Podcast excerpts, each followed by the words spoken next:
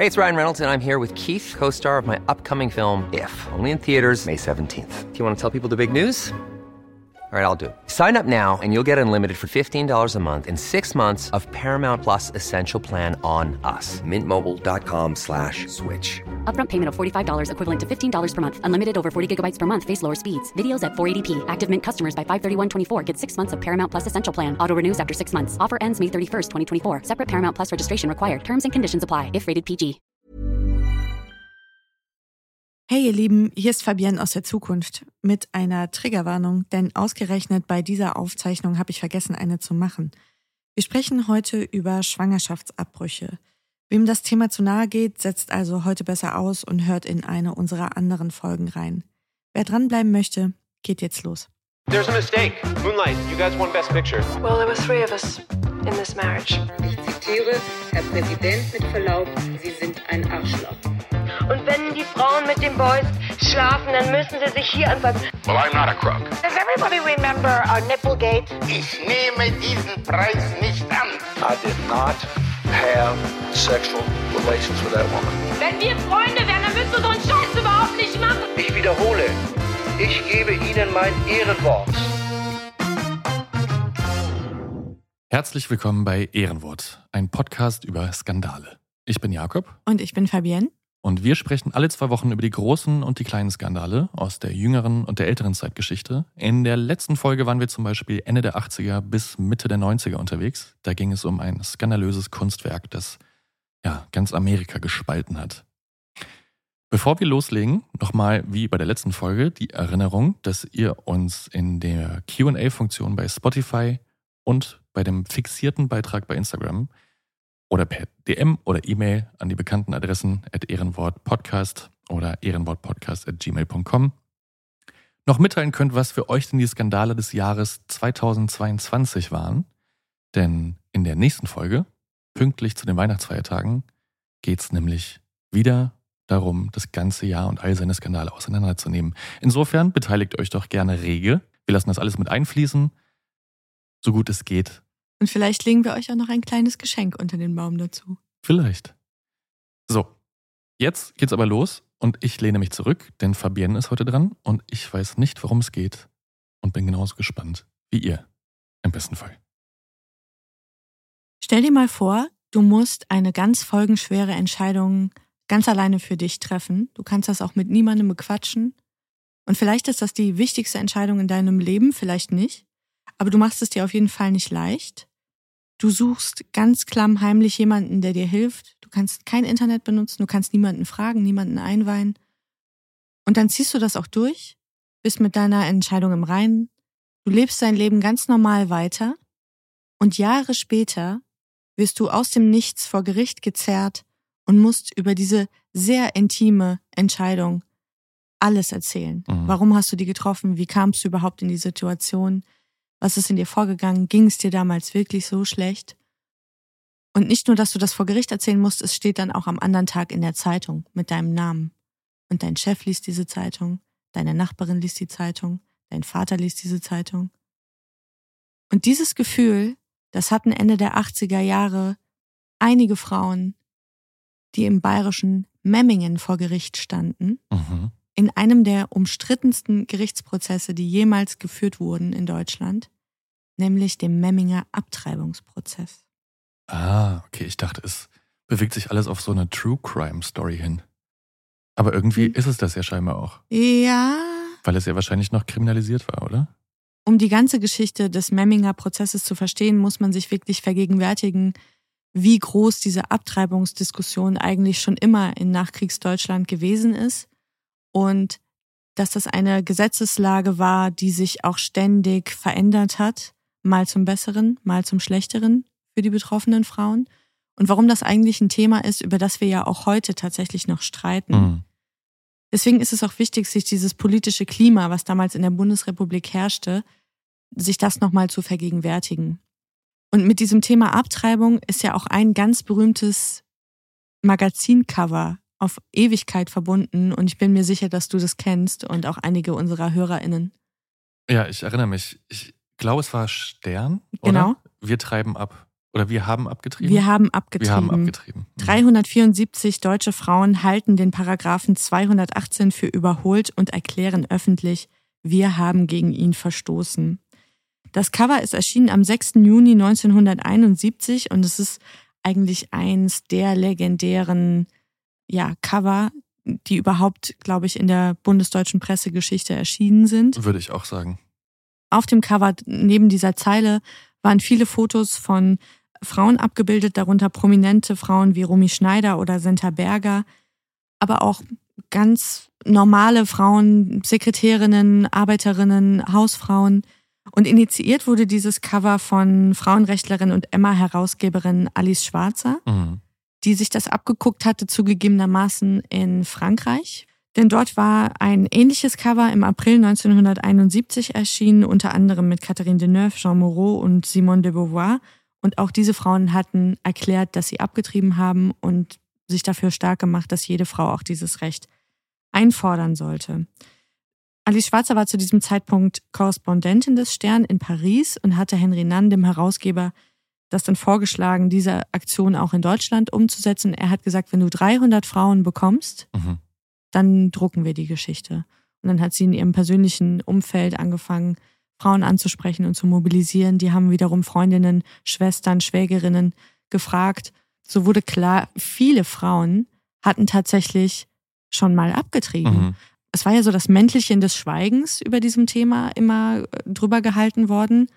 Aber bei näherer Betrachtung, wenn man sich einfach mal umgehört hat im Büro oder in der eigenen Familie oder im Freundeskreis, dann wurde klar, nein, es haben schon immer Frauen abgetrieben und jeder kennt auch mindestens eine Frau, die das schon getan hat. Jetzt waren diese Frauen, die sich an dieser Aktion beteiligt hatten, ein ganz erhebliches Risiko eingegangen. Denn Schwangerschaftsabbrüche sind zu diesem Zeitpunkt 71 in Deutschland ein absolutes Tabuthema. Und die Frauen müssen damit rechnen, dass sie ihren Job verlieren, dass sie von ihrer Familie verstoßen werden, dass Freundinnen, Freunde sich von ihnen abwenden. Denn nicht nur ist der Schwangerschaftsabbruch ein absolutes No-Go, er ist zu diesem Zeitpunkt illegal. Und zwar komplett illegal und kann nach Paragraph 218 mit bis zu fünf Jahren Haft bestraft werden. Wahnsinn. Was natürlich dazu führt, dass die Frauen, die die finanziellen Mittel haben, ins Ausland gehen, um abzutreiben, vor allem in die Niederlande. Viele Frauen, die dieses Privileg nicht haben und die finanziellen Mittel, die machen den Abbruch selbst, meistens mit Stricknadeln, oder sie geben ihr Geld irgendeinem schwindligen Typen, der dann in irgendeiner Hinterhofkaschemme mit derselben Technik den Abbruch vornimmt. Ja, schrecklich. Das war ganz grauenvoll, weil das war mit ganz erheblichen gesundheitlichen Risiken für die Frauen verbunden. Ja, klar, Und lebensgefährlich. das war lebensgefährlich oder? und es sind auch Frauen an diesen Abbrüchen gestorben, Mhm. weil das war natürlich alles andere als steril Mhm. oder das war wirklich hochgefährlich. Aber ohnehin sind die 50er, 60er und auch die frühen 70er Jahre eine düstere Zeit für das weibliche Geschlecht. Wenn du dich erinnerst, die Frauen dürfen ohne die Erlaubnis der Männer nicht arbeiten gehen, sie dürfen kein Konto eröffnen. Es gibt die Pille auch nur für verheiratete Frauen und ein uneheliches Kind zur Welt zu bringen, gilt immer noch als Schande. Man kann sich das heute kaum noch vorstellen eigentlich, ne? aber es ist nicht lange her. Das ist ja das Krasse, das ist Ja. perspektivisch überhaupt noch nicht so lange her. Und bis heute ist dieser Streit um 218 ein Konflikt, der wie kein anderer die Nachkriegsgeschichte auch mitgeprägt hat und ja es bis heute tut. Mhm. Dieser Paragraph ist aus dem Jahr 1871 ist Wahnsinn. im Kaiserreich noch eingeführt worden Wahnsinn. und wird dann in der Weimarer Republik zumindest vom Verbrechen zum Vergehen, also da findet schon so ein Schritt Richtung Liberalisierung statt. Das wird dann komplett rückgängig gemacht, als die Nationalsozialisten an die Macht kommen, denn da werden Abtreibungen mit dem Tod bestraft, Unglaublich. weil es sozusagen ja äh, Mord. es, es ist. Mord am deutschen Mhm. Volk Ja, und, und, ja. und bliblablub. Und erst durch die Studentenbewegung und die sexuelle Revolution entsteht so ein öffentlicher Druck, sich mit dem Paragraphen 218 einfach wieder zu befassen. Und dieses Sterncover hat tatsächlich auch weitreichende politische Konsequenzen, denn zum ersten Mal nach dem Krieg ist ein Frauenthema ganz massiv ins öffentliche Bewusstsein geschubst worden. Und der Mut, den die Teilnehmerinnen dieser Aktion bewiesen hatten, tatsächlich sind einige von ihnen auch wirklich angezeigt worden, aber immerhin keine von ihnen verurteilt worden. Also infolge dieser Sterntitelgeschichte. Genau, weil sie da mitgemacht haben. Ja, Wahnsinn. Aber das motiviert Land auf, Land ab, Frauen sich in Gruppen zu organisieren und gemeinsam auf die Straße zu gehen. Also es entsteht zum ersten Mal wirklich eine Protestbewegung und sowas wie ja die erste Frauenbewegung in Nachkriegsdeutschland. Natürlich auch mit der Galionsfigur Alice Schwarzer an der Spitze. Und die größte politische Hebelwirkung erreicht die sogenannte Aktion 218. Das war ein Gremium, in dem sich verschiedene Frauengruppen organisierten. Und deren größter politischer Erfolg war, dass sie im Juli 71 dem damaligen Justizminister Gerhard Jahn von der SPD ein Protestschreiben übergaben, das die Abschaffung des Paragraphen 218 forderte und die Entkriminalisierung der Frauen und Ärztinnen. Ebenso sollten Abbrüche und Verhütung von den Krankenkassen übernommen werden. Mhm. Und dieser öffentliche Druck, der war dann so groß, dass die sozialliberale Koalition 1974 tatsächlich eine Liberalisierung von 218 durchbringt, die sogenannte Fristenlösung. Mhm. Und diese Fristenlösung besagte, dass eine Abtreibung innerhalb der ersten zwölf Schwangerschaftswochen straffrei ist, wenn sie durch einen beratenden Arzt oder eine beratende Ärztin begleitet und durchgeführt wird. Und da war natürlich in den Reihen von CSU und CDU mhm. und auch der katholischen Kirche ein Riesenalarm. Und die Union legt dann auch Verfassungsbeschwerde in Karlsruhe ein und kommt auch damit durch. Und das Gesetz wird für verfassungswidrig erklärt, weil es dem Schutz des ungeborenen Lebens mhm.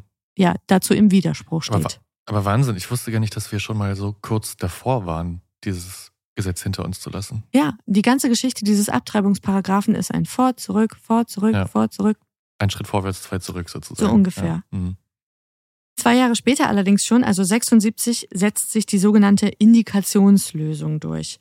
Sie stellt zwar nach wie vor Abtreibung unter Strafe, aber sie erlaubt sie unter bestimmten Voraussetzungen.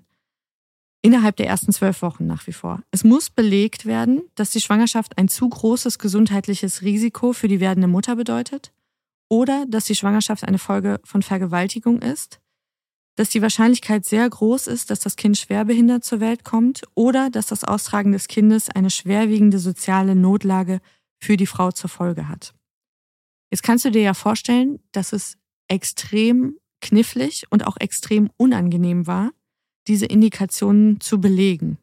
Insbesondere diese letzte, diese soziale Notlage, die auch etwas schwammig formuliert war, die ließ ganz viel Raum für Unterstellungen, für üble Nachrede und eben das Bloßstellen der betroffenen Frauen, weil du warst in der Bringschuld, du musstest belegen, warum kannst du aus beispielsweise finanziellen Gründen dieses Kind jetzt nicht auf die Welt bringen. Und diese Situation erreicht 1988-89 im Memminger Abtreibungsprozess eine vollkommen neue Dimension. Dazu muss man noch mal einen Schritt zurückgehen ins Jahr 1974 dem Verabschiedungsjahr dieser Fristenlösung. Dr. Horst Tyson aus Kleve am Niederrhein eröffnet seine Praxis als niedergelassener Frauenarzt in der bayerischen Kleinstadt Memmingen in Oberschwaben. Das ist das Tor zum Allgäu sozusagen. Also viel konservativer geht es eigentlich gar nicht in Deutschland. Tyson ist, klingt ganz lustig, aber es ist tatsächlich so gemeint, der Arzt, dem die Frauen vertrauen. Mhm. Also alles, was ich über ihn gelesen habe von Frauen, die später über die Behandlung bei ihm gesprochen haben, sagen, das war ein ganz zuvorkommender, netter Mann, fürsorglich, der hat sich Zeit genommen, der ist seinen Patientinnen auf Augenhöhe begegnet, hat die ernst genommen. Und charakteristisch für sein Äußeres sind der grau melierte Bart, eine ganz, ganz große Brille und ein eher schüchternes Lächeln. 1986 wird Tyson wegen Steuerhinterziehung anonym angezeigt. Und später wird sich herausstellen, dass eine ehemalige Arzthelferin ihn angeschwärzt hat, die offenbar im Schlechten mit ihm auseinandergegangen war. Mhm. Also die hatten sich irgendwie gestritten, überworfen und sie hat gesagt, okay, dem wische ich eins aus, den schwärze ich jetzt beim Finanzamt an. Und das hat sie dann auch gemacht. Der Staatsanwaltschaft geht es aber gar nicht ums Geld oder zumindest nicht nur. Sie will Tyson wegen illegaler Schwangerschaftsabbrüche drankriegen. Im Rahmen der Steuerfahndung werden jetzt alle Geschäftspapiere aus dieser Praxis beschlagnahmt, unter anderem auch, und das war unerlaubt, weil es verstieß gegen das Arztgeheimnis, seine Patientinnenkartei. Ach was. Ja. Und die Justiz ist aber jetzt fest entschlossen, sie will einen Schauprozess durchführen in dieser bayerisch-kleinbürgerlichen Welt und will sozusagen ihren Teil leisten zu dieser bundesdeutschen Debatte über Paragraph 218. Und der konkrete Vorwurf lautet, Dr. Horst Tyson soll 156 Abbrüche vorgenommen haben, ohne dass eine soziale Notlage vorlag. Noch dazu sind in Bayern Abbrüche ambulant verboten. Die Frauen müssen mindestens drei Tage in ein Krankenhaus. Das heißt, alle Abbrüche, die seit 1980 in der Praxis vorgenommen wurden, werden jetzt genau unter die Lupe genommen, weil die Staatsanwaltschaft guckt diese Patientinnenkartei durch und da, wo sie ein I findet, die Frauen, denen geht's jetzt ans Leder, weil I steht für Interruptus, also Abbruch. Wahnsinn. Also ich schüttel hier echt mit dem Kopf. Das heißt, man wollte jetzt an ihm und seinen Patientinnen so ein Exempel statuieren, stellvertretend für diesen ganzen genau. Diskurs im Land. Es hatte sich total angeboten, dass diese verbrämte Sprechstundenhilfe von ihm gesagt hat, dem wische ich eins aus. Und die hat ja erzählt, okay, der macht illegal Abbrüche und das Geld dafür, das versteuert er nicht. Und letzteres stimmte ja auch. Mhm. Er hat sich diese Abbrüche bar bezahlen lassen und hat das Geld nicht beim Finanzamt angegeben. Weil alles unter der Hand lief eh schon, oder? Nee, weil es ja illegal war. Er hätte das in seiner Praxis nicht tun dürfen. Meine ich ja, genau. Genau. Also es war eh alles unter der Hand mhm. und vom Hörensagen und auf Empfehlungen hin. Und das Absurde an dieser Geschichte ist, dass der Dr. Tyson wirklich ein ganz katholischer Mann gewesen ist, mhm. der das als Teil seines christlichen Glaubens auch verstanden hat und begriffen hat, diesen Frauen in ihrer Not zu helfen. Ja. Und da kann man ja auch mal sehen, dass das kein Widerspruch ist.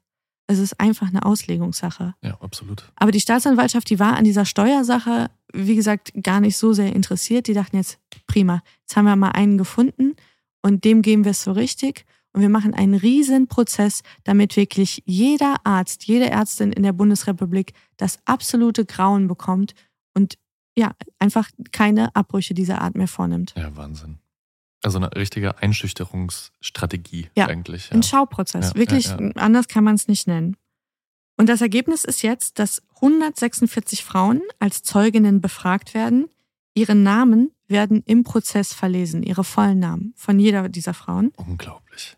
75 von ihnen müssen vor Gericht erscheinen und müssen dort ihr Innerstes nach außen kehren. Die Hauptverhandlung wird am 8. September 1988 am Landgericht Memmingen eröffnet. Und am ersten Verhandlungstag gibt es gleich einen anonymen Anruf bei Gericht, man werde den Angeklagten erschießen. Was? Und daraufhin wird erstmal der Saal geräumt und alle Anwesenden werden nach Waffen untersucht, keine wird gefunden. Aber ich sag mal so, der Ton für die nächsten Monate ist eigentlich schon mal gesetzt. Weil du kannst dir vorstellen, naja. in diesem konservativen Memmingen, da sind Leute in die Verhandlung gestürmt, haben geschrien, Mörder, hängt ihn. Wahnsinn, ja, ich kann es mir lebhaft vorstellen. Also jetzt nicht, weil ich Memmingen kenne, aber ich meine, sobald es irgendwie um Fundamentalismus geht und irgendwelche Glaubenswerte, es schließt ja so ein bisschen an an die Story der letzten Folge, dass genau. man sich dann irgendwie als Ritter des Rechts sieht oder Ritterin. Jedes Mal bin ich wieder erneut fassungslos, auf welches Niveau sich Leute herablassen, nur weil sie denken, ja, sie sind irgendwie in Gottes Auftrag jetzt hier unterwegs, um irgendwie allen mal zu zeigen, was moralisch vertretbar und was nicht ist. Das ist echt Wahnsinn. Und davon gibt es in dieser Geschichte echt einige Leute. Gleich zu Beginn stellt die Verteidigung von Dr. Tyson den Antrag, dass es rechtswidrig war, die Patientinnenkartei als Beweismittel zu konfiszieren und zu verwenden. Sie wurde mitgenommen, obwohl ja kein Anfangsverdacht bestanden hat. Außerdem enthalte sie besonders vertrauenswürdige und schutzwürdige Daten. Der Antrag wird aber abgelehnt. Ebenso scheitert der Versuch, die Richter wegen fragwürdigen Äußerungen gegenüber der Presse für befangen zu erklären. Weil die hatten natürlich zwischenzeitlich auch immer mal wieder Interviews gegeben, weil es gab ein großes mediales Interesse von mhm. vornherein an dem Prozess. Und die Richterschaft, die scheute sich auch nicht, da ihre Meinung kundzutun über den Herrn Doktor und über seine Patientinnen. Ich will jetzt gar nicht vorweggreifen, also wenn ich es tue, unterbrich mich. Aber wie war denn generell so die Berichterstattung zu dieser Zeit? Also, weil ich meine, das war ja wohl von Anfang an klar, dass es sich hier um so einen Schauprozess handelt. Wie war das in den Medien? War das da so 50-50 gespalten quasi? Komme ich gleich noch drauf. Okay, sorry. Aber ist auf jeden Fall der Nachfrage wert, aber ich werde sie auch beantworten. Gut. Nur vorher noch eine Sache, die auch nicht ganz unwichtig ist und die auch viele Gemüter extrem erhitzt hat, und zwar nicht zu Unrecht. Bevor die vorgeladenen Frauen vor Gericht aussagen müssen, erhalten sie von der Staatsanwaltschaft einen umfassenden Fragebogen, den sie vorab ausfüllen müssen. Und ich will mal ganz kurz einen Eindruck davon vermitteln, was da gefragt wurde. Brutto- und Nettoeinkommen, private Vermögen und Schulden inklusive Entstehungsgründe dieser Schulden. Zustand von Ehe oder Partnerschaft. Falls man außerhalb einer Beziehung schwanger gewesen war, warum sei keine dauerhafte Partnerschaft entstanden? Bestand die Möglichkeit, dass der Erzeuger die Vaterschaft anerkennt? Falls nein, warum nicht? Verhältnis zu den Eltern, Gesundheitszustand der Eltern, finanzielle Verhältnisse der Eltern. Die Zeuginnen waren aufgerufen, einen Kontakt bei ihrem Arbeitgeber anzugeben, der auf Nachfrage die gemachten Angaben bestätigen kann. Wahnsinn. Und schließlich zum Abbruch selbst, hier zitiere ich wörtlich, hat die Zeugin Herrn Dr. Tyson ihre gesundheitliche Verfassung sowie ihre persönliche und soziale Situation dargelegt? Wenn ja, mit welchem Inhalt? Wer war bei dem Abbruch zugegen und zu welchem Zweck? Woher hatte die Zeugin das Geld? Also ihr habt es natürlich alle nicht gesehen, aber ich habe original die gesamte letzte Minute den Kopf geschüttelt. Es ist unglaublich. Also was für eine Frechheit, allein nach Brutto- und Nettoeinkommen irgendwie zu fragen. Also klar, man will irgendwie wissen, was waren das soziale Gründe sozusagen. Ne? Genau, es ging Aber um die soziale ist- Indikation. Auch das mit dem Arbeitgeberkontakt und so. Es ist alles eine Frechheit. Jetzt muss man sich ja auch mal vergegenwärtigen, nicht nur, dass das die allerintimsten und Ja, persönlichsten ja, Fragen sind, ja. zum Teil. Diese Frauen sind als Zeuginnen geladen, nicht als Angeklagte. Aber die Staatsanwaltschaft verrät sich auch mal in ihrem Eifer und spricht die Frauen auch als die Angeklagte an in der Verhandlung. Ja, das lässt natürlich tief blicken. Also, Also es war von Anfang an übergriffig, es war persönlichkeitsverletzend, es war ehrverletzend. Und wie schon gesagt, es wurden die vollen Namen und Adressen der Frauen verlesen in diesen Verhandlungen. Und das war auch alles in der Presse dann brühwarm nachzulesen für jeden, den es interessiert hat. Und du hast schon danach gefragt, wie war jetzt das mediale Echo? Diese unerbittliche Art der Befragung rief wirklich bei fast allen Prozessbeobachtenden und PressevertreterInnen blankes Entsetzen hervor. Am 19. September 1988 titelt der Spiegel Hexenjagd in Bayern, der Abtreibungsprozess von Memmingen. Ich zitiere mal wörtlich aus dem Text. Die Memminger Justiz praktiziert Gesinnungsstrafrecht. Sämtliche Verurteilungen basierten auf der Unterstellung, die Frauen hätten sich keineswegs in einer Notlage befunden. Und in fast allen Verfahren hielten die Richter den Angeklagten vor, sie hätten das Kind austragen, das Baby vorübergehend in einem Heim unterbringen und zur Adoption freigeben können. Die Hauptverhandlung sei eine Station eines Kreuzzuges und sie müsse so abgewickelt werden, dass jeder Arzt in der Bundesrepublik sieht und schaudern spürt, wohin es führt, wenn man sich wie Dr. Tyson verhalte. Die Frankfurter Rundschau schreibt von einem Schauprozess, in dem es stärker um politische als um juristische Fragen gehe. Die bayerische Justiz statuiere ein Exempel, um die Notlagenindikation ein für allemal abzuschaffen. Ein Verfahren, das ganz klar politisch motiviert war. Man wollte das Rad wieder zurückdrehen und diese Notlagenindikation rückgängig machen. rückgängig machen. Ich finde, ein Begriff hat es ziemlich auf den Punkt gebracht, also genau das Gefühl, das ich jetzt seit Beginn der Geschichte habe, nämlich Hexenjagd oder Hexenprozess.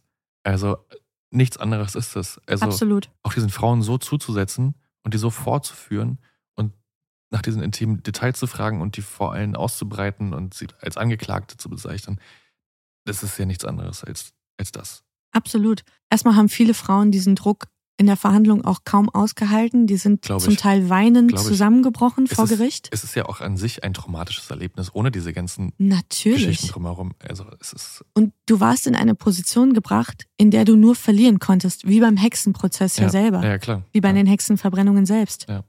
Also egal, was du gemacht hast oder egal, wie du argumentiert hast für dich, du kamst da nicht raus. Es ging nur darum, diese Frauen zu stigmatisieren, sie zu kriminalisieren und zu zeigen, wir kriegen euch alle dran. Ja. Du hast es schon angedeutet, Glaubenskämpfe, zwei Lager, die da aufeinandertreffen und jetzt in diesem sonst so beschaulichen Memmingen, da war natürlich der Teufel los. Denn Zehntausende Frauen und Männer bekunden vor Ort ihre Empörung, fordern eine Liberalisierung des Abtreibungsrechts. Und diese Inquisition durch die ja auch durchweg männliche Richterschaft, die dürfte sich nicht wiederholen. So die Forderung der Demonstrierenden. Genauso formieren sich aber natürlich auch die AbtreibungsgegnerInnen, allen voran natürlich aus dem Lager der katholischen Kirche. Zum Beispiel bringt auch die Junge Union 2000 Gegendemonstranten, Gegendemonstrantinnen in Memmingen auf die Straße. Und es gibt Filmvorführungen in der Stadthalle mit dem Anti-Abtreibungsstreifen Der stumme Schrei. Es gibt Gottesdienste für das Leben. Laden- und Lokalbesitzende, die schließen ihre Türen aus Angst, dass irgendwelche Chaoten da Randale machen oder die Scheiben einschlagen. Also in diesen Wochen wird in Memmingen auch diese Diskussion wirklich auf der Straße ausgetragen Ja. über das Abtreibungsrecht. Und wie scharf dieser Ton in der Auseinandersetzung war, den verdeutlichen auch Leserbriefe aus dem Herbst 1988, die im Spiegel abgedruckt wurden. Und ich habe eine kleine Auswahl davon mal mitgebracht. Mhm. Renata Leufen aus Düsseldorf schreibt, ist ein Arzt, der Menschen tötet, überhaupt noch ein Mensch? Ist unsere Gesellschaft, die Abtreibungen am laufenden Band produziert, überhaupt noch menschlich? Dr. Metha Kuczewicki aus Leipheim schreibt, Robbenbabys haben bei ihnen offensichtlich eine bessere Lobby als ungeborene Kinder. Mein Lieblingsbeitrag kommt von Waltraud Vogt aus Essen. Sie schreibt, Bayern als Urlaubsziel ist ab sofort für mich und meine Bekannten, in Klammern viele, Ausrufungszeichen, gestorben. Unglaublich. Wirklich. Aber sie sagt das, glaube ich, aus Sympathie mit den Frauen, die vor Gericht stehen. Achso, okay.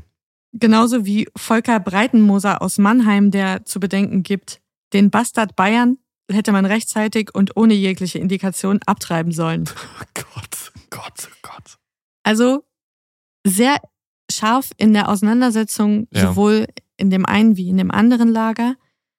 Bei einem Leserbrief sind mir echt ein bisschen Tränen in die Augen gekommen. Ulrike Lange aus Stuttgart schreibt, für die, die finanziell helfen können und wollen, Memminger Frauen e.V., Kennwort 218 Frauen in Not, Kontonummer 521418, Bankleitzahl 713-60744, Raiffeisenbank Memmingen. Alice Schwarzer mischt sich natürlich auch ein, wie es so ihre Art ist, ist ja auch klar.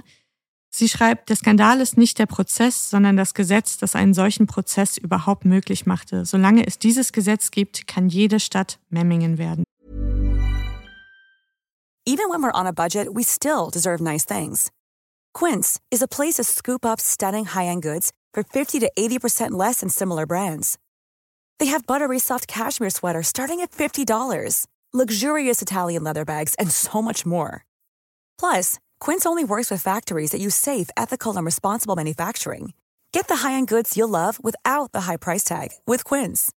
Go to quince.com slash style for free shipping and 365-day returns.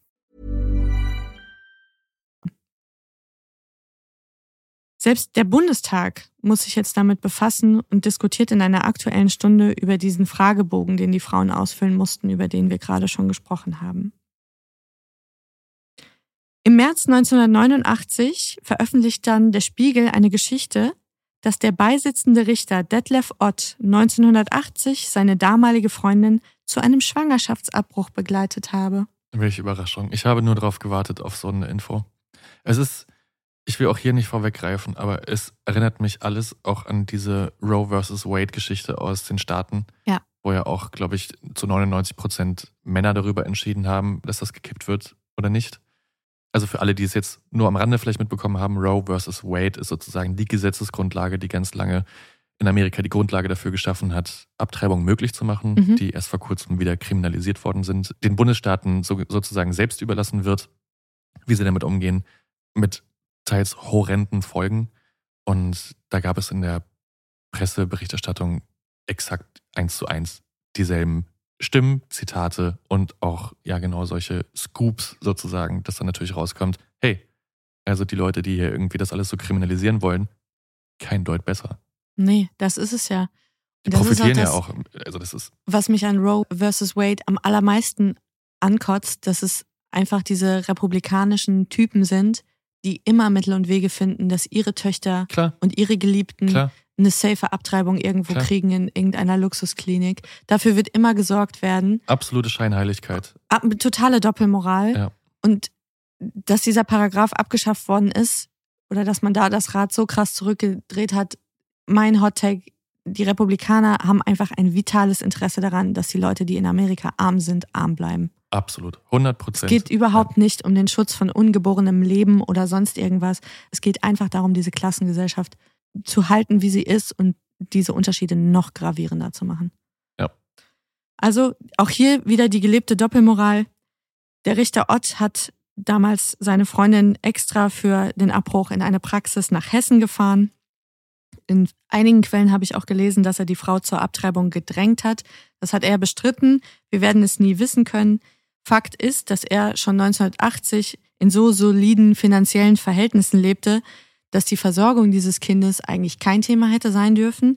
Gleichzeitig ist er es aber, der in dieser Gerichtsverhandlung in Memmingen ganz extrem auf der finanziellen Situation der Frauen rumreitet. Ja. Also der will quasi jede Seite vom Sparbuch nochmal extra vorgelesen haben bei jeder Frau und will ganz genau nachvollziehen, war es ihnen tatsächlich nicht möglich, dieses Kind zu ernähren oder zumindest ihren Eltern. Dann gibt es natürlich einen Ablehnungsantrag der Verteidigung, dass dieser Richter befangen ist und nicht mehr Teil der Richterbank sein darf. Dem wird natürlich stattgegeben und dann rückt die erste und einzige Frau in diesem Verfahren nach. Brigitta Grenzstein heißt die. Jetzt geht unter großem öffentlichen Interesse nach neun Monaten der Prozess zu Ende und das Urteil wird gesprochen. In ihrem Plädoyer vertritt die Staatsanwaltschaft den Standpunkt, dass jeder Schwangerschaftsabbruch ein Tötungsdelikt sei und in keinem der 156 Fälle eine Notindikation vorlag. Auch die Angst vor Arbeitsplatzverlust und das Abrutschen in Sozialhilfe seien keine Argumente dafür. Im achtstündigen Plädoyer wird jeder Fall einzeln durchgegangen, und zwar so, dass nahezu ausnahmslos Rückschlüsse auf die Identität der Frauen zu ziehen waren, auch diejenigen Frauen, die zu ihrem Schutz in nicht öffentlichen Sitzungen ausgesagt hatten. Wahnsinn. Es ist unglaublich. Die Verteidigung kontert, indem sie argumentiert, dass das ärztliche Urteil entscheide und nicht das richterliche. Der Begriff Notlage sei vom Gericht nur buchhalterisch als rein finanzielle Notlage verstanden worden, was der Komplexität der Situation vielfach überhaupt nicht gerecht werde. Tysons Anwalt schließt dann mit den, wie ich finde, legendären Worten Wenn es nach der Staatsanwaltschaft ginge, dann gäbe es hier nicht eine einzige Notlage, die von Belang wäre, außer vielleicht der des trefflichen Richters Ott. Stark. Bin ich auch. Ja. Tyson wird dann wegen mehrfachen Schwangerschaftsabbruchs unter Einbeziehung der bereits rechtskräftigen Verurteilung wegen Steuerhinterziehung zu einer Gesamtfreiheitsstrafe von zweieinhalb Jahren verurteilt. Zudem wird ein dreijähriges Berufsverbot verhängt. Und die Strafe wird auch nicht zur Bewährung ausgesetzt. Und natürlich werden jetzt auch Strafverfahren gegen seine Patientinnen eingeleitet. Ja, ich habe es befürchtet. In einem weiteren Prozess vernimmt das Gericht 279 Frauen und 78 ihrer Partner und verurteilt 139 von ihnen zu Geldstrafen zwischen 800 und 3200 D-Mark. Die meisten der Frauen akzeptieren ihre Strafe aus Angst vor Gericht aussagen zu müssen. Das betrifft insbesondere die Frauen, die zugewandert sind, weil sie Angst haben um ihren Aufenthaltsstatus in Deutschland. Nur zehn Frauen legen Widerspruch dagegen ein. Eine einzige Frau war nach der Urteilsverkündung in Berufung gegangen. Die Taz titelte dazu am 19. Juli 1988 in Bayern zum Gebären verpflichtet. Puh, ja, bringt's ganz schlimm auf den Punkt. Wie ging es dann weiter? Natürlich hat Dr. Tyson gegen das Urteil Revision eingelegt. Das wäre jetzt meine erste Frage gewesen. Ja, das hat ja. er nicht akzeptiert und er war damit auch erfolgreich vor dem BGH.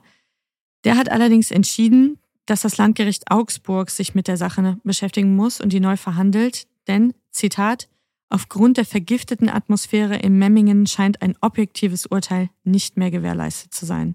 Also der BGH hat entschieden, es darf auf gar keinen Fall noch einmal dieses Memminger Gericht über die Sache entscheiden, weil da einfach viel zu viel verbrannte Erde hinterlassen worden ist. Was in sich natürlich schon absurd ist, also dass du einem ja. anderen Gericht quasi bescheinigst, dass es nicht mehr zu einem objektiven Prozess imstande ist, also ja. in Deutschland. Es ist unglaublich.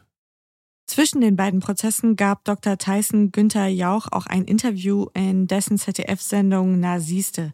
Günther Jauch sah damals noch ein bisschen aus wie Mackie der Igel und trug bunte Sakkos mit Schulterpolstern. Wir hören mal kurz rein. Der Gesetzgeber ist der Bundestag, das höchste Organ der Legislative. Kann man da so einfach sagen, für mich gilt ein Gesetz nicht, ich handle nur nach meiner Gesinnung? Also für mich ist die höchste Instanz mein Gewissen. Und ich sah mich konfrontiert mit Patientinnen aus Bayern, denen es offensichtlich schlechter ging als anderswo. Das heißt, Bayern hat eine restriktivere Gesetzgebung beim 218 und ich sah mich vor den Zwang gestellt, entweder die Patienten wegschicken zu müssen oder über meinen Schatten springen zu müssen und sagen zu müssen, hier bin ich gefordert als Arzt und als Mensch und hier muss ich was unternehmen. Und ich habe das gemacht. Aber jeder Mensch hat ein anderes Gewissen. Und er kann sich natürlich immer auf dieses Gewissen berufen. Dann funktionieren Gesetze, dann funktionieren Ordnungen in einem Staat nicht mehr. Ist Ihnen das egal?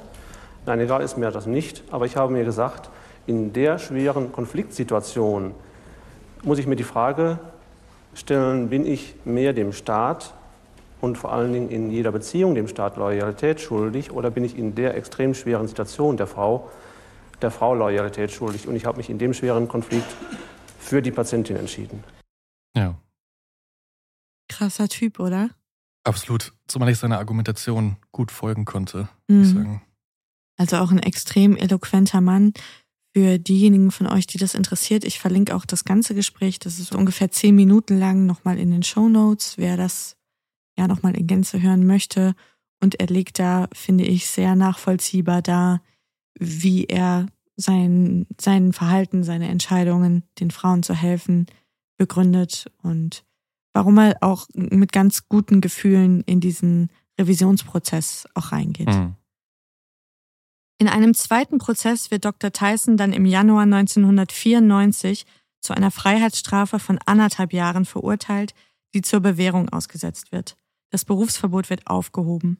Die Augsburger Richter begründen ihr Urteil damit, dass sie die Mediziner zubilligen, sich, Zitat, in einem schwierigen Spannungsfeld zwischen seiner ärztlichen Pflicht und der Not seiner Patientinnen befunden zu haben. Sogar der Augsburger Oberstaatsanwalt Jörg Hillinger bescheinigt dem Angeklagten, ein fürsorglicher Arzt zu sein, wie man ihn sich wünscht. Das Urteil trägt natürlich auch irgendwo einem massiven Einstellungswechsel in der bundesdeutschen Bevölkerung Rechnung, denn in den Jahren ist wieder einiges passiert. In den SPD-regierten Bundesländern war es mittlerweile sehr viel unkomplizierter, sich diese soziale Indikation bescheinigen zu lassen. Mhm. In den schwarz regierten Bundesländern war das naturgemäß immer noch ein Riesenakt, irgendwie daran zu kommen, weshalb es auch so einen gewissen Binnentourismus mittlerweile gab.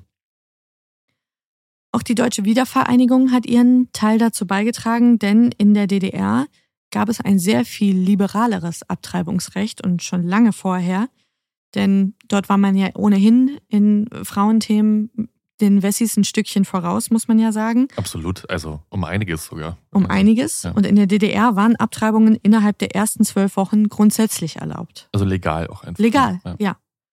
In, innerhalb der ersten zwölf Schwangerschaftswochen war das okay und du musstest auch nicht nachweisen, dass du dich in irgendeiner Notlage befindest. Ja, ja. Im Sommer 1995 einigt sich der Deutsche Bundestag darauf, dass Schwangerschaftsabbrüche innerhalb der ersten zwölf Wochen straffrei bleiben, wenn sich die Schwangere mindestens drei Tage vor dem Abbruch beraten lässt. Beispielsweise bei Pro Familia oder einer anderen schwangeren Konfliktberatung. Und diese Pflicht zur Beratung hat die soziale Indikation abgelöst. Die gibt es jetzt nicht mehr. Das heißt, es muss keine Frau mehr, wer weiß wie, beweisen, Ja. dass sie in eine Notlage geraten würde durch das Austragen des Kindes. Und diese Regelung, die gilt im Wesentlichen bis heute. Was ist jetzt aus Dr. Tyson geworden? Der arbeitet nach dem Urteil von Augsburg in einer Naturheilpraxis, deren Aufbau er nur durch Spendengelder finanzieren konnte. Denn die Prozesse haben ihn finanziell ruiniert. Das kann ich mir vorstellen, das hat sich ja ewig gezogen auch. Ja. Ne? Also seine Berufung war 94. Genau, er stand 88 in Memmingen das erste Mal vor Gericht. Dann kam der Prozess, den muss er auch mit Ja. einberechnen, den Prozess wegen der Steuersache, Ja. plus dann das Revisionsverfahren 94. Also es sind schon einige Anwaltsstunden zusammengekommen. Zumal du ja, wenn du den Prozess als Angeklagter verlierst, auch die ganzen Gerichtskosten zu tragen hast. Ja. So, also plus die eh schon ohnehin horrenden Anwaltskosten wahrscheinlich. Ja, Wahnsinn. So ist es.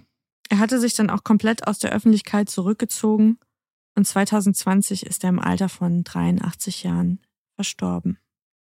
Und das war die Geschichte der Hexenjagd von Memmingen. Ja, Wahnsinn. Also ich muss sagen, es war mal wieder eine dieser Geschichten, die mich von Sekunde eins an nur hat den Kopf schütteln lassen. Also, weil es alles in seiner Gänze so unglaublich ist. Es ist nichts, was man jetzt nicht wusste, wie es war zwischenzeitlich. Mhm. Ich habe von diesem Prozess selbst noch nie gehört, muss ich sagen. Mhm. Ich weiß natürlich um dieses Sterncover, ich weiß um die Geschichte dieses Paragraphen so im Groben und Ganzen, aber natürlich nicht so detailliert und es ist unglaublich, muss ich sagen. Also auch welche Frauenfeindlichkeit sich daran einfach ja, abgezeichnet hat über die letzten Jahrzehnte, die diese Diskussion uns da schon begleitet. Es ist unglaublich. Eine Frage hätte ich aber noch, bevor wir jetzt hier in unsere kleine Diskussion einsteigen. Ja. Neben dem Paragraph 218 gibt es ja noch diesen Paragraph 219a. Genau. Das ist ja dieses Werbeverbot, dass Mhm. du als Arzt oder Ärztin zwar diese Eingriffe machen kannst, aber nicht dafür werben darfst. Mhm. Richtig? Also du darfst nicht auszeichnen auf der Internetseite, dass du auch Abtreibung machst, zum Beispiel. Genau, Als- das war der Paragraph, um den sich die jüngste Diskussion Mhm, genau. gedreht hat im Rahmen der Liberalisierung von Abbrüchen. Da geht es ja vor allem um die Frauenärztin Christina Hähnel, die da Ja. jahrelang terrorisiert und angezeigt worden ist von irgendwelchen militanten, ja, selbsternannten Schützern des Lebens. Und die Frau hat sich ja wirklich beinhart durch alle möglichen Instanzen geklagt über Jahre und hat ja schließlich dafür gesorgt, dass dieses Gesetz abgeschafft worden ist. Ja. Mit der. Dieses Jahr erst. Genau, mit der Ja. neuen Regierung erst, ne? Genau. Ja. Und dass alle Ärzte und Ärztinnen rehabilitiert wurden, die seit 1990 aufgrund von 219a verurteilt worden Ja. sind. Dieser Paragraph 219a, der die letzten Jahre uns und euch alle, die ihr uns hört, wahrscheinlich irgendwo mal begegnet ist, sei es auf Demos oder im Internet oder in Fernsehdiskussionen, Ja. dass der jetzt zumindest auch Geschichte ist. Aber finde ich auch bezeichnend, wie lange wir darüber diskutiert haben, weil ich das unglaublich finde, dass in unserem Land, das sich ja immer das Land der Dichter und Denker schimpft, die Leute offenbar ja zu dumm sind, den Unterschied zwischen Werbung und Information zu begreifen. Ja, ja, ja. Es ist ja etwas anderes, ob ich ein Autofonplakat miete und da schreibe, jetzt zwei Abtreibungen zum Preis von einer, oder ob ich sage auf meiner Internetseite, ich bin ambulante Frauenärztin und ich nehme auch Abbrüche vor und ich berate sie auch dahingehend. Ich weiß nicht, ob die Leute, die so vehement sich ins Zeug legen, Abbrüche zu kriminalisieren, ob die verstehen, dass ganz egal wie die Gesetzeslage ist, und das zeigt ja auch der Blick zurück, es wird immer Abbrüche geben. Natürlich. Immer. Und wir haben jetzt die Wahl, ob wir sagen, wir schaffen eine Lage, eine Gesetzeslage und wir schaffen Bedingungen für die Frauen, das so sicher wie möglich zu machen.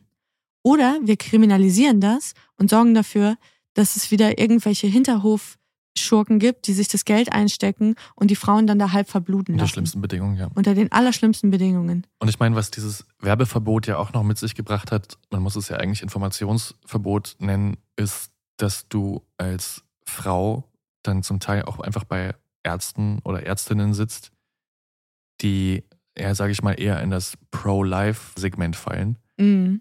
die dich dann richtig schön auflaufen lassen und dann Ja. auch noch im Beratungszimmer richtig rund machen. Also, Ja, das muss auch richtig schön sein, wenn man einfach, weil man ja im Internet keine Informationen findet, sich durch die Praxen Genau, telefoniert genau.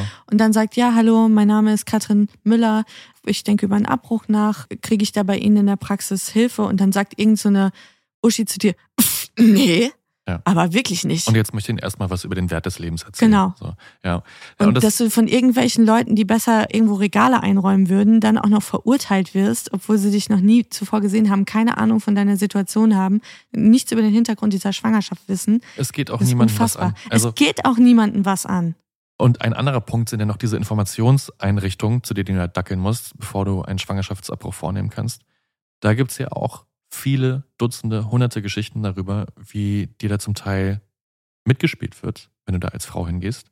Dass du dir irgendwelche schrecklichen Filme angucken musst, die dir irgendwie dann auch nochmal die, diese Entscheidung ja noch schwerer machen, als sie es Ja. ohnehin schon ist.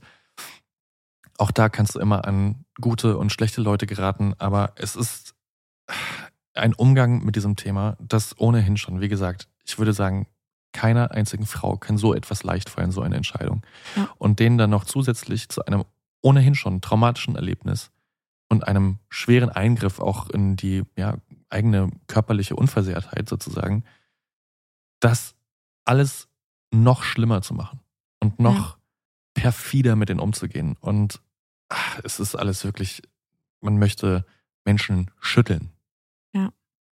Um nochmal auch vielleicht auf Roe versus Wade zurückzukommen. Habe heute Morgen just in der New York Times gelesen, die Geschichte von einer 17-Jährigen, die in Texas gezwungen wurde, ein Zwillingspaar auszutragen, wo einfach die Gesetzeslage sagt, du bist nicht alt genug, darüber zu entscheiden, ob du einen Abbruch haben möchtest, aber gleichzeitig sagt man ihr, du bist jetzt alt genug, du musst jetzt Zwillinge großziehen.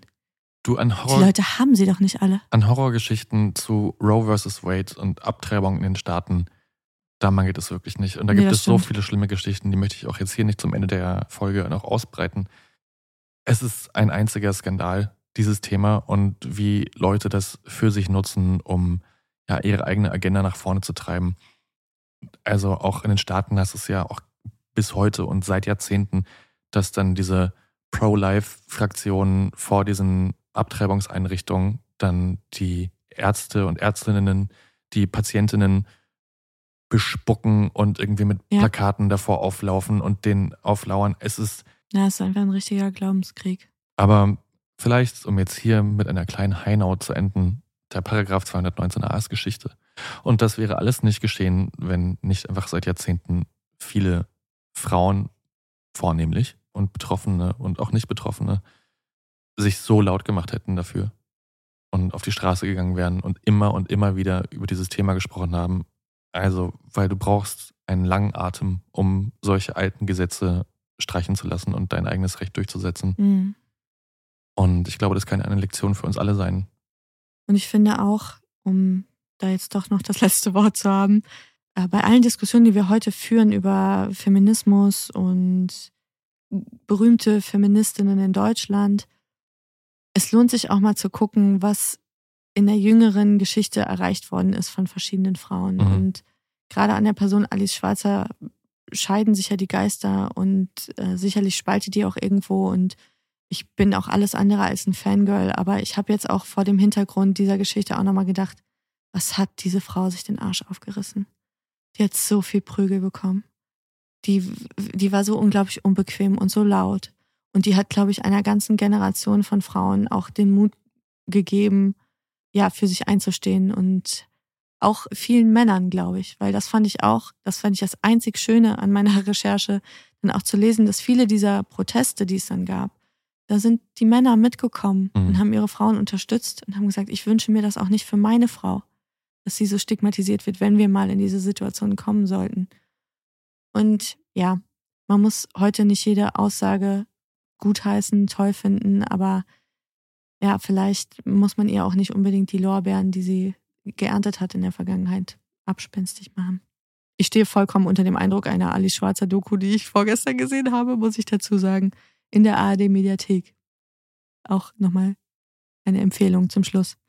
So, jetzt hören wir aber auf hier mit den bedrückenden Themen. Ja. Amen. Amen. Ja, Ja, meine Lieben, ich kann mir vorstellen, dass euch das hier alles auch aufgerieben hat. Wie immer seid ihr also auch eingeladen, uns eure Meinung und Gedanken zu diesem Thema mitzuteilen. Denn wir sind wir und alles, was wir sagen, ist eine Meinung größtenteils.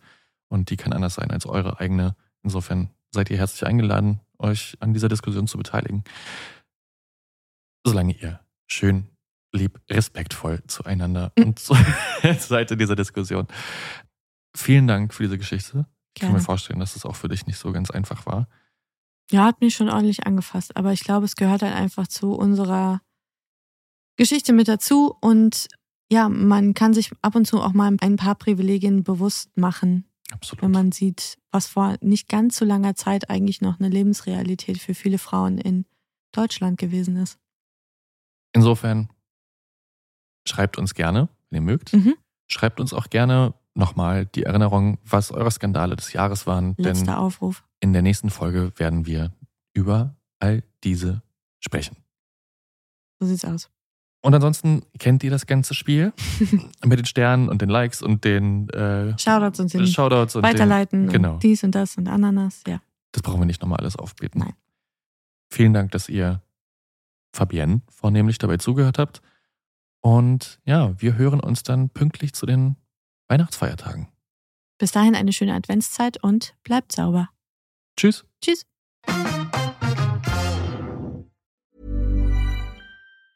Planning for your next trip?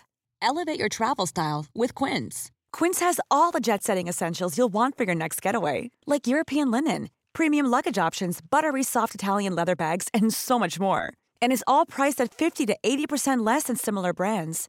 Plus, Quince only works with factories that use safe and ethical manufacturing practices. Pack your bags with high-quality essentials you'll be wearing for vacations to come with Quince. Go to quince.com/pack for free shipping and 365-day returns.